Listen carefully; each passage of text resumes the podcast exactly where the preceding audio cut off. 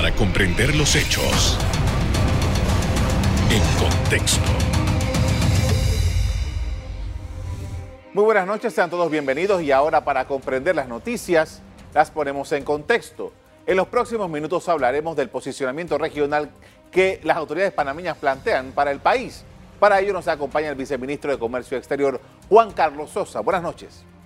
Buenas noches, placer estar aquí. Gracias por haber aceptado nuestra invitación, señor viceministro. Eh, entiendo que el, país cerró el año 2020 con, por lo menos 17 nuevas empresas multinacionales que han aceptado eh, invertir en Panamá.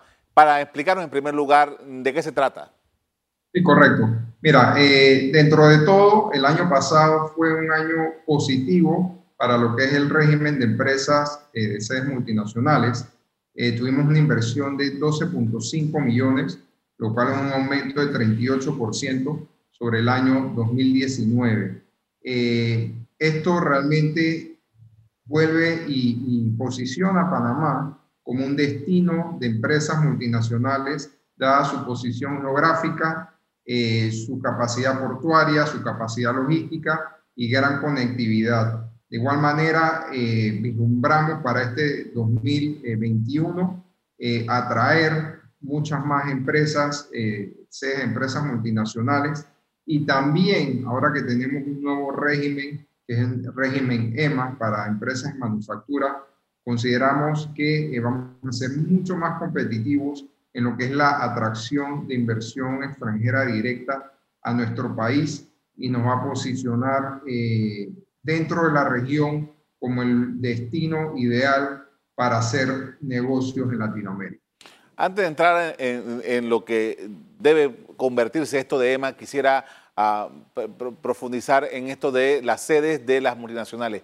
Estas empresas que han aceptado entrar a Panamá en este último año, quisiera saber de qué se trata, qué tipo de industria estamos hablando, qué tipo de servicios tienen y eh, cuáles han sido los elementos que han sido considerados por ellos para establecerse aquí en el país. Sí, realmente es un, conjunto eh, tanto de, puntos que, las empresas evalúan a la hora de establecerse y para contestar tu, tu primera pregunta, eh, realmente es de, diferentes rubros, eh, eh, tecnología, construcción, este, servicios financieros, de, todo un poco realmente el, el, abanico de, de, empresas que tenemos en, en, Panamá realmente es muy variado y las empresas evalúan muchos muchos puntos. Uno, obviamente, seguridad jurídica, eh, posición estratégica, eh, geográfica, recursos humanos, seguridad, calidad de vida. Muchas de estas empresas eh, traen ejecutivos internacionales a, residir en Panamá. Entonces, realmente Panamá ofrece todas estas variables que muchos países de la región no lo ofrecen. Tenemos una economía, obviamente, pre-COVID muy estable, eh, muy baja inflación, eh, tenemos una banca muy sólida, muy estable también. Eh, entonces, eso es lo que le gusta a, estas empresas. Lugares estables, seguros para hacer negocios, donde puedan encontrar también mano de obra calificada que puedan contratar para estas empresas. según recuerdo, usted, contestando la primera pregunta, decía Estamos hablando de inversiones de aproximadamente 12 millones de dólares. ¿Cómo, son estas inversiones? Estas, estas empresas ya están establecidas en el país, eso es lo que tienen proyectado. ¿Cuál es la, situación con esto?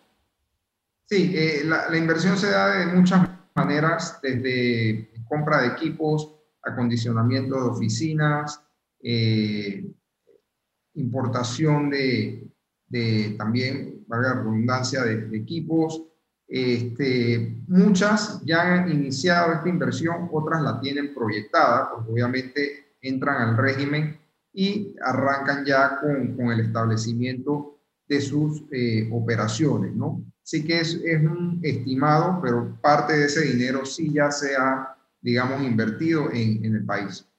Ahora, eh, señor viceministro, una, conversando hace un par de meses con un ejecutivo de una compañía multinacional que está establecida en Panamá ya hace muchos años, me decía que una de las preocupaciones que ellos estaban teniendo era eh, el tema del aeropuerto. Bueno, por fin el aeropuerto abrió y es permanente, por lo menos hasta ahora, pero ¿qué garantías tenemos, estamos dando Panamá para que esa facilidad, que es uno de los puntos más importantes, creo, de, esta, de establecer Panamá como sede, siga efectivamente abierto para poder hacer negocios, ¿no? Bueno, mira, eh, es bueno que toques ese punto porque una de las razones eh, también de que estas empresas se establezcan aquí es por la gran conectividad que tiene nuestro aeropuerto internacional de Tocumen. Desde Tocumen tenemos conexiones alrededor de 89 diferentes destinos y si tú quieres eh, establecer una operación regional en el país, requieres de una conectividad importante para poder atender los diferentes mercados de la región. Definitivamente que estamos viviendo en, momentos jamás antes eh, vistos con esta pandemia. Eh, el aeropuerto se mantiene abierto, sin embargo, obviamente existen ciertas restricciones. Uno tiene que venir con, sus pruebas, eh, hay algunas limitaciones con algunos destinos. igual se ofrece la facilidad de, realizarse las pruebas de, de COVID en el aeropuerto Así que mientras el aeropuerto se mantenga eh, abierto, eh, eso es algo positivo. Definitivamente que, todos quisiéramos que fuera más expedito, sin, necesidad de traer eh, resultados de, pruebas, pero es la realidad que vivimos ahora, no va a ser para siempre. Ya, gracias a Dios, existe vacuna, ya hemos recibido cierta cantidad de vacunas en Panamá y a medida que avancen los meses, eh, vamos a ir saliendo de, de esto y, vamos a tener un, acceso mucho más libre y expedito en el aeropuerto. El, el, el, este número que usted nos, nos, compartió de la cantidad de empresas multinacionales que han aceptado venir a Panamá durante el año 2020, que es un, eh, comparativamente con el 2019 es bastante alto, considerando incluso las circunstancias del año 2020, nos plantean una, situación muy, muy, muy especial. Quería saber cuáles son las proyecciones entonces, dadas estas circunstancias, las proyecciones de crecimiento para los próximos años. Mira, el, régimen de CEN aporta al país alrededor de 7.000 eh, fuentes de empleo eh, eh, al país y, empleo muy altamente remunerados.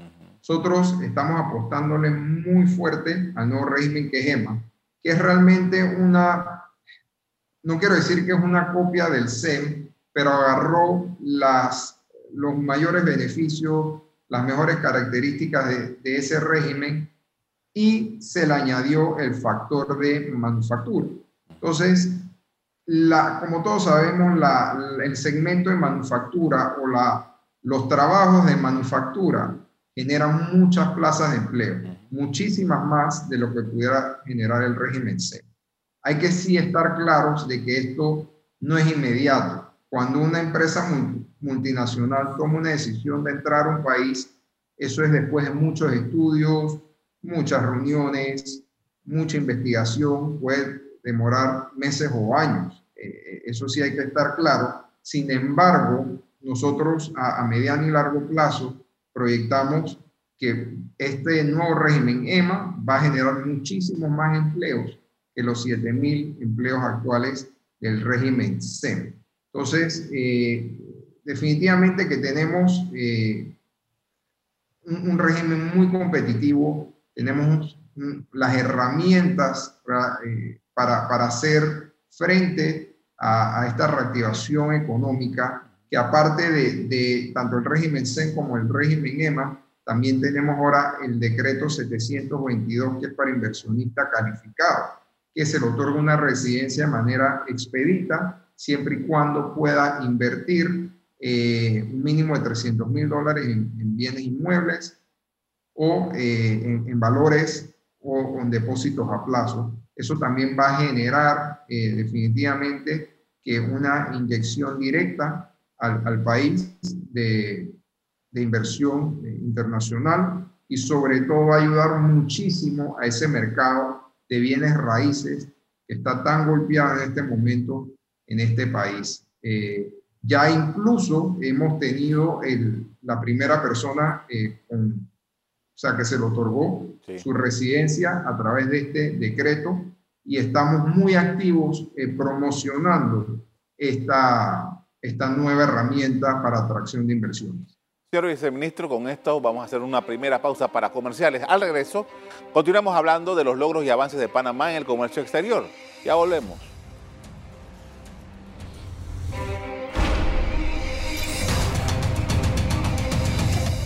Estamos de regreso con el viceministro de Comercio Exterior, Juan Carlos Sosa, que nos habla de la política del comercio exterior panameño.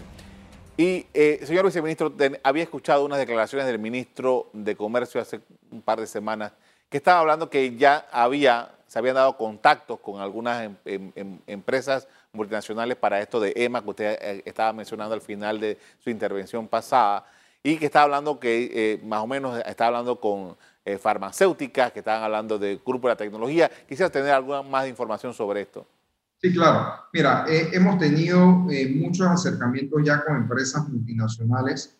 hemos estado activamente promocionándolo a través de, webinars con embajadas fuera de, Panamá, también con embajadas de, países amigos en Panamá, con bufetes de abogados, eh, en fin, hemos estado eh, activamente promocionando la ley. Hay que tomar en cuenta que recientemente este se ha eh, reglamentado la ley. Sin embargo, puntualmente hemos tenido reuniones con empresas en la rama de productos farmacéuticos, también con empresas europeas en rama de producción de automóviles, específicamente buses eh, puedo mencionar puntualmente una empresa, eh, la rama de cosméticos Steel Lauder, eh, con la cual tuvimos una muy buena reunión.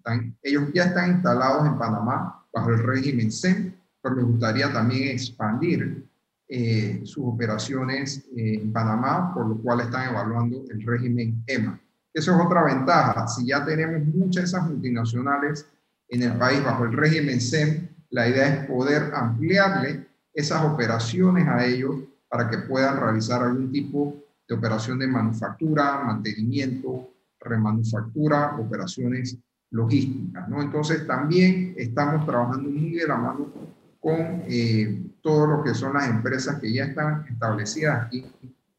Y otro factor muy importante, estamos eh, trabajando muy, muy de la mano con el gobierno de Estados Unidos a través del Departamento de Estado ellos están muy interesados en la iniciativa de Nearshoring, que significa acercar la manufactura de sus empresas a América.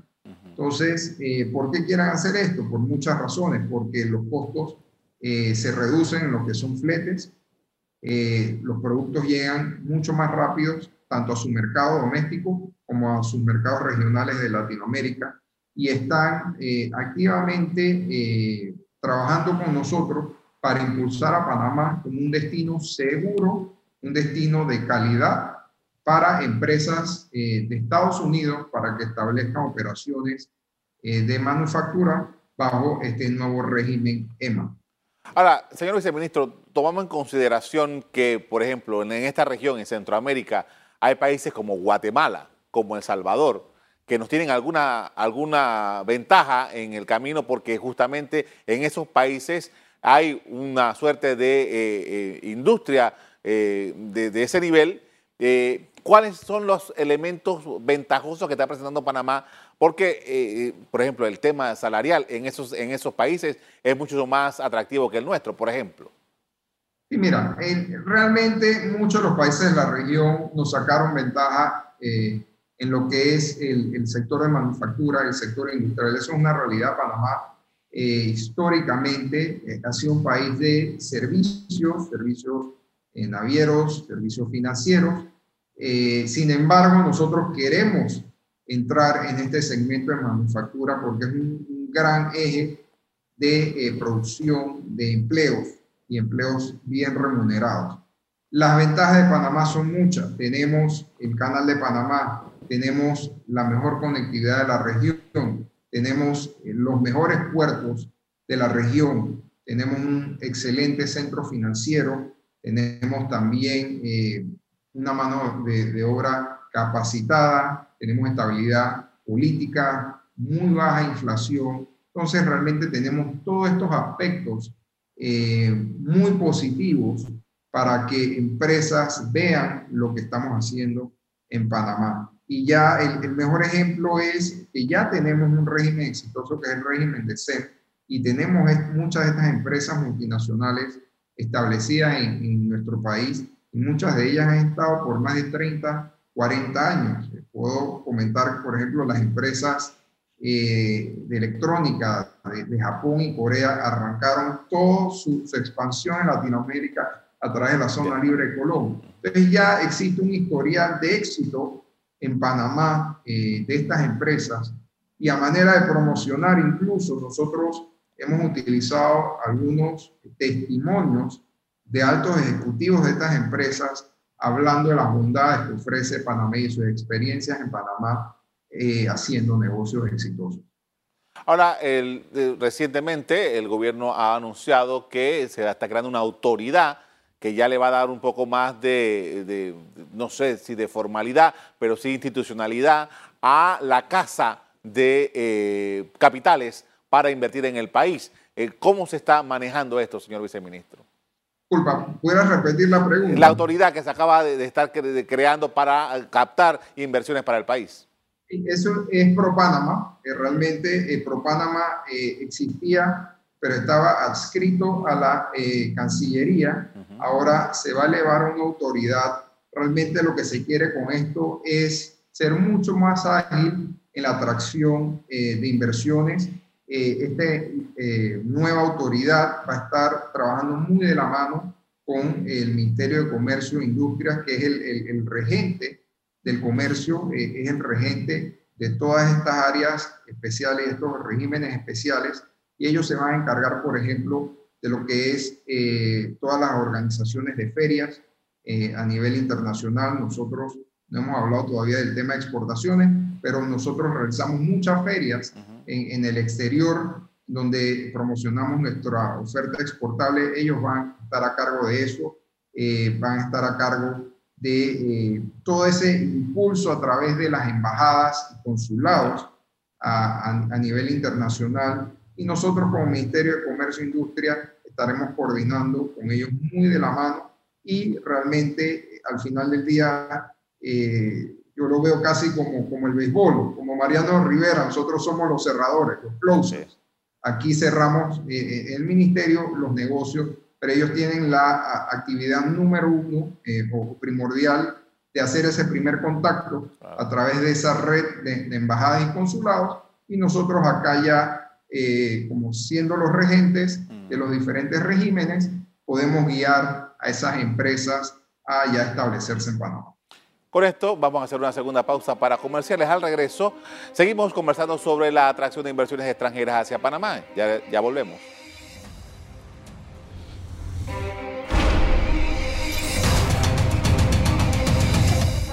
En la parte final estamos de regreso con el viceministro de Comercio Exterior Juan Carlos Sosa hablando sobre las leyes para el estímulo de la inversión extranjera directa en el país.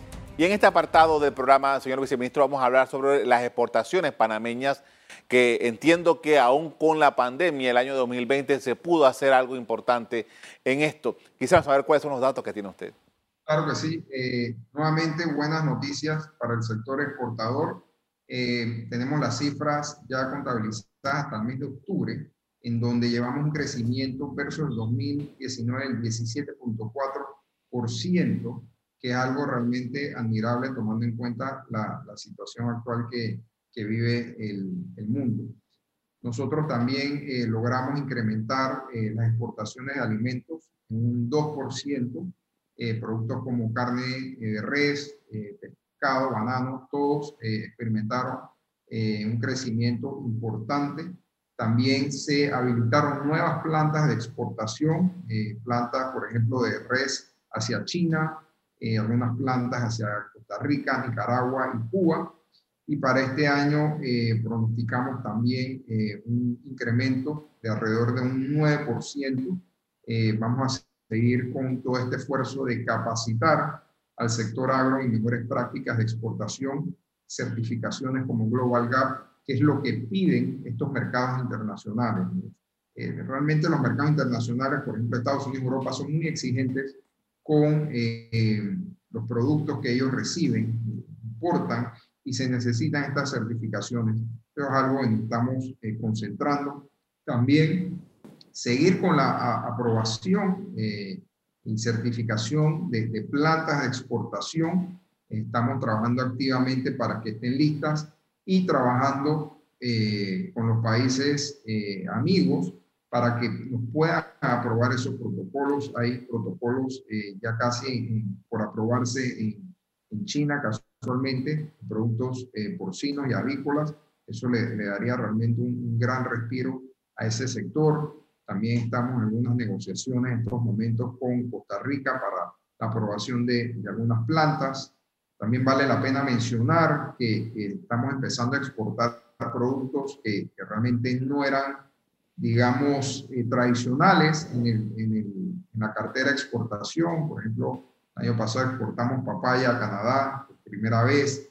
Eh, estamos exportando ahora eh, yuca a Europa. Entonces, identificando esos nichos, eh, identificando nuevos eh, productos que se puedan exportar y muy importante también enfocándonos en lo que es productos de valor agregado, en donde el productor se pueda beneficiar no solamente de una exportación de productos primarios, sino de toda esa cadena productiva que eh, le, aporta un margen mucho mayor a ese productor y le baja el riesgo. Nosotros también estamos en ese sentido en la parte de eh, atracción de inversión extranjera, eh, hablando con algunos grupos para que en Panamá puedan eh, colocar fábricas o plantas de procesamiento de, de, frutas con valor agregado para exportación a Europa. Entonces, nuevamente, este año también se ve muy prometedor, me siento muy optimista con, estos proyectos.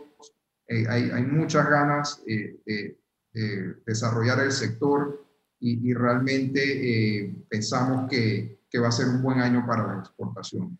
Leí hace unos cuantos meses en un periódico unas cifras que me parecieron interesantes acerca de, por ejemplo, cómo se había reactivado la, um, eh, la exportación de, eh, banano en Panamá, que había tenido unos años muy decaídos, muy, muy, muy débiles por la situación que todos conocemos. ¿Cómo se proyecta la exportación de banano? Sí, eh, la proyección es de, seguir creciendo, de, seguir ampliando las áreas de, cultivo y de siembra de, este producto. Y, aparte del banano, también estamos viendo un, crecimiento en, otros productos, ¿no? Eh, a pesar de que no se exportan, pero para consumo interno se, se han ampliado el, desarrollo de hectáreas de, cebolla, se están plantando más arroz. O sea, en general, el agro ha vivido una, una especie de, de, renacer con esta pandemia y, y, ha sido uno de, de, los puntos positivos dentro de todo en esta pandemia y muchas ganas de, la gente de, involucrarse en, la exportación.